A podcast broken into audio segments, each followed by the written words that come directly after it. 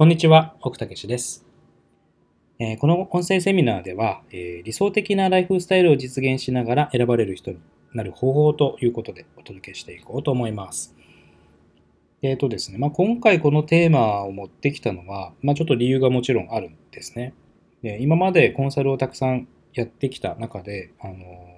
ちょっと感じたことが、まあ、あったんですよね。えそれ何かっていうと、うーん、なんていうのかな。他人の言っている目標とか、他人が掲げている夢とか、そういったものに踊らされている人が多い気がするんですね。で、あの、まあ、例えば起業している人であれば、あの、よく言われるのがね、あの起業したからには月賞100万円を達成していくことがま目標ですみたいによく言うじゃないですか。で、まあ、それを目標に掲げること自体は別に悪くないし、あの、目標にしたらいいと思うんですけど、ただなんですね、あの、ここでちょっと気にしておきたいなと思うことがあって、本当にそれを目指したいですか？って聞かれたときに、ん？ってなんかね、ちょっと疑問に思う人って多いんですね。で、これがさっき言ったところなんですけど、みんなが月賞100万円って言ってるから、それが目標とか、そこを目指そうってみんなが言ってるから、なんか自分もそこを目指さなきゃいけないんじゃないか、みたいな理由で目指している人が多いなって思ってるんですね。で、そうしてしまうと、うん、自分としてはそこを目標にしているつもりなんだけど、心の奥というか、うん、本当の自分というかね、そういう自分は別にそんなにそこを目指してなかったりすると、目指してるつもりで行動してるんだけど、一向にかなわないわけですよ。そうするとなんかこう、私は、うーん、目標に掲げ掲げてもね、なかなか達成できてないとか、他の人に比べたらこんなもんとかって言って、自己評価が下がってしまうことってよくあるんですよね。だからこれ自分が目指したいこととちょっと乖離しているパターンかな。です。まあこういうのがまあ多いかなと思ってるんですよ。うん、まあ100万円というのはこれ一つの例で言ってますけど、うん、他のパターンでもそうかな。要はなんか、これをできるべきとか、みんながそう目指してるからとか、うん、それでなんか目指してしまうと、ただ苦しくなるだけなんですよね。とか、あと場合によっては達成したとしても、なんか燃え尽きてしまうっていう人もいますかね。うん、で、あの、人間って、あの、当然いろんな人がいます。で目標を高く掲げることで、うん伸びていく人もいれば、逆に、まあ、目標というよりも、目の前のことでね、目の前の一つ一つの自分がものすごく強烈に興味を抱くことに集中してやっていった方が伸びる人もいるんですよね。まあ、あとは、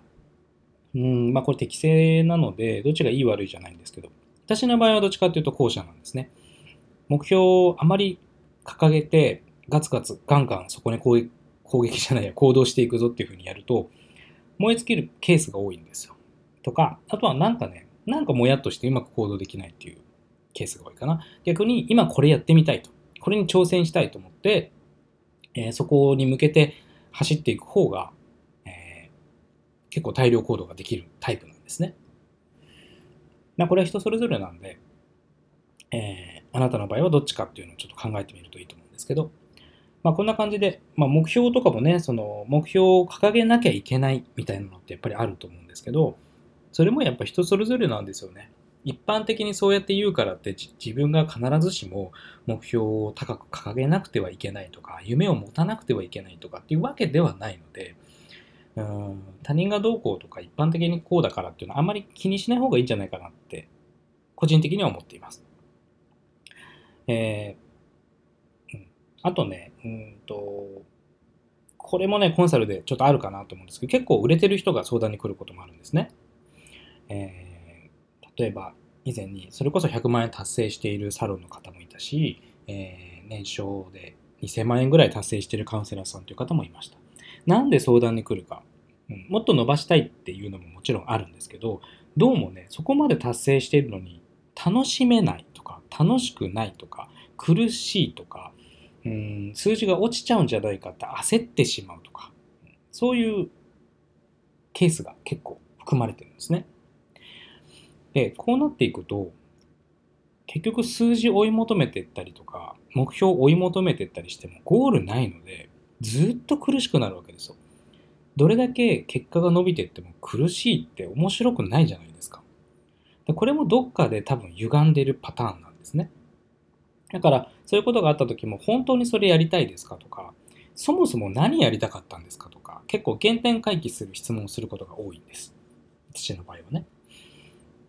で、まあ今日のテーマに前戻ってくるんですけど、だから結局そのどういうふうにやっていくかとか、どういう自分でいるかっていう理想的なスタイルっていうのは人それぞれあると思うんです。で、仕事だけではなくて、うん、日常生活も含めて理想的なライフスタイル。これは人によってバラバラですよね。だから一番大事なことって、売れることももちろんなんだけれども、理想的な状態かどうか、自分にとってね。とか、あともっと言うと、えー、その売上とか収入とか稼ぎとかっていう部分だけではなくて、時間、自由な時間とかね、えー、好きなことができてるかとか、うん、そういったところも含めて、えー、のバランスですよね。仕事って、あの、人生の中でもすごく多く占めますよね。だから、ここで苦しい状態が続いてしまうと、うん、なんだろうな、その日常生活にもやっぱり影響が出てしまったりしますよね。で、実際、以前にね、あの、まあ、何何人かいたんですけど、えー、月賞100万円を達成したいという方がいてね、あの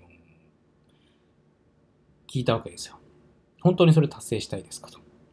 まあ、最初は、はいって言ってたんだけど、なんとなく違和感を感じるんですよ。これだけたくさんの方のご相談乗ってると、言葉の端々に違和感ってわかるんですけどね。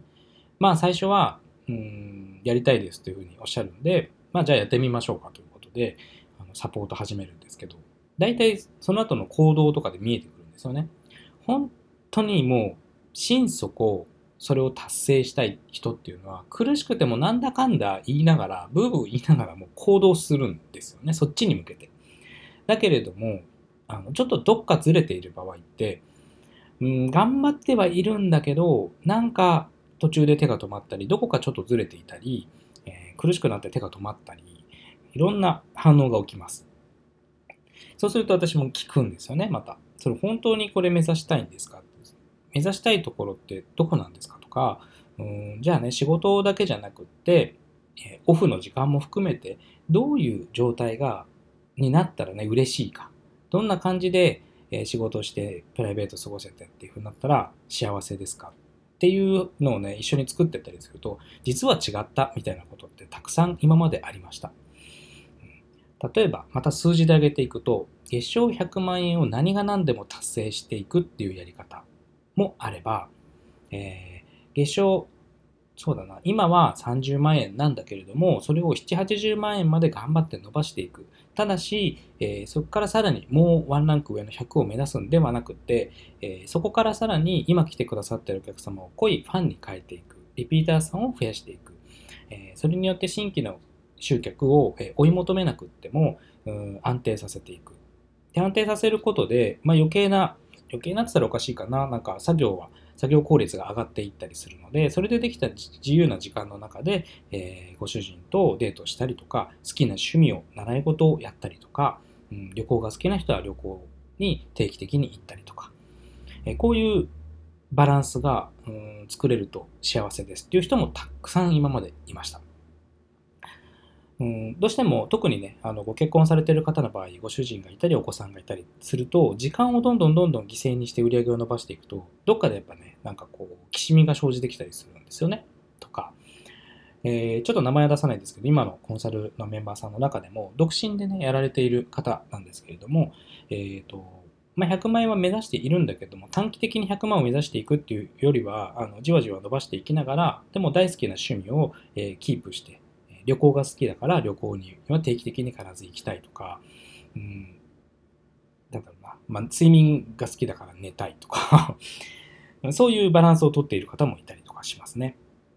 あとは、うんと、以前にいらっしゃったのが、まあ、ご主人とご結婚されていて、あのご主人と2人でお出かけをするっていうことも、えー、ちょっとね、頑張りすぎちゃって減ってきていたので、まあ、それもちょっともう一度ね、あの増増やしたい。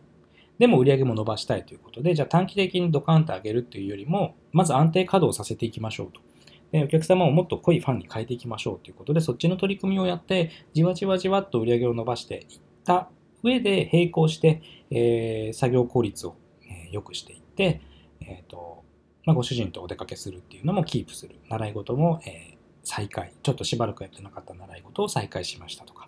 という感じですごく理想的な形になりましたって喜ばれていた方もいますね。まあ、こんな感じで、あの、まあ、どういうライフスタイルが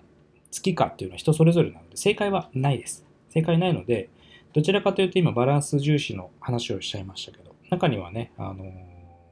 まあ完全に独り身で特に趣味もなく、とにかく120%仕事に今打ち込みたいっていう方で100万目指したいっていうんであれば、それはやり方はたくさんあるので、そっちに走ればいいと思うんですけど、一番大事なことは、うんみんなが言ってるからとか、誰かが言ってたからとか、うんっていうので、なんか知らないうちに私決めちゃってたな、みたいなところは、ちょっと立ち返ってみてもいいかなって思うんですね。うん。そうだな。だからこのバランスとかね、ライフスタイルを考えていくときにいくつか気にしていきたいなと思うのは、わかりやすいところで言うと、えー収入と時間のバランス。収入と時間のバランスですね。まあ、ここを、どっちをどう高めていくのか、天秤にかけてどっちが重くなっていくのとか。っていうのも人それぞれあるし、あと何をしたいのか、うん、家族とどうこうしたいとか、えー、趣味をやりたいとかっていう、うん、ところかな。えー、あと、あとコミュニケーション的な部分でね、あのー、そうだな。まあ、ちょっとわざと大げさに言いますけど、新規の新しい出会いが大好きで、新規のお客様をバンバン取っていきたい方もいるいると思いますし、うんできれば、え末永くお付き合いしていくのが好きなので、お客様を濃いファンに変えていく。で、リピーターさんでもう予約はいつも9割埋まってますみたいな、えー、形が好きな人もいると思うし、うん、まあ、あとはなんだろうな。まあ、そういう感じで、えー、コミュニケーションの比率をどこに持ってくるかっていうのも人によって違うとなのでね、これを聞いてくださっているあなたも、えー、もしかしたら今目指している目標とか、うん目指しているところっていうのが、誰かに言われたからとか、誰かがそうだったからとか、人と比べてとか、で、どこか決めちゃっていないかなっていうところを、ちょっと考えてみるといいかなと思います。で、一回ね、描いてみてほしいんですね。自分がどういうライフスタイルであの仕事をできれば、えー、適度なプレッシャーと適度な、うん、リラックスとの中で、まあ、自分に合ったって意味ですよ、うん。やっていけるのか、うん。それはちょっと考えてみて、ちょっと描いてみてもいいかなと思うんですね。うん、実際にそれ頭の中だけではなくて、紙に書いたりするっていうのもすごくいいと思います。あとは、その売上的な部分、収入的な部分はね、これはなぜそれが欲しいのかっていうところも突き詰めるといいかなと思います。うん。まあ分かりやすく言うと実際はそんなに別に収入増やさなくっても平気だよっていう状況環境の人がね。うんそうだな。ご主人が働いていてもうご主人のお給料だけでも十分に生活は成り立っていくっていう状況の人だと100万ってなかなか目指しにくくなるんですよね。なぜならば別に危機感ないから。ないからそこを目指そうと口では言っても体は目指さないんですよね。心も目指さないんですよね。だ100万って言った時なんでそれ欲しいのってなった時に、うん、多分湧いてこないはずなんですよね。でもしかしたら人によってはうんと、まあ、将来のために、えー、こういうお金を貯めたいとか、えー、実は海外旅行がねあの独身時代は好きで行ってたんだけど全然行けなくなったからほんでも大好きだと。大好きだから行けるようになりたい。行きたいと。これは多分情熱になると思うこういうのを計算していったときに、じゃあ例えばこのぐらいにね、年間に行けたら、これはちょっと楽しいかもとか、で描いたときに、実際は自分にとって今、あの、心の底から欲しいって言える売り上げは、うん、実は50万でしたっていう人もいるかもしれませんよね。50万のうち経費とかいろいろ引いてたときに、まあ、うちは例えば自宅サロンなので、え、賃料はかからないと。そうやってやっていくと、じゃあ手元に残るのは30万で年間360万に残ったと。360万あったら旅行、まあ結構行けますよね。結構行ける。で、美味しいご飯も家族で食べに行けるし、なかなかの贅沢はできるし、うん、で、しかもそれで自分の好きな仕事ができていれば、まあこれ結構ハッピーなんですよね。っていうパターンもあるし、結構野心的な方で、いや、将来的に実はこういう世界を作りたいみたいなね、あの大志を抱くタイプの人だったら、もう一つのね、自宅サロンで終わるつもりはないと。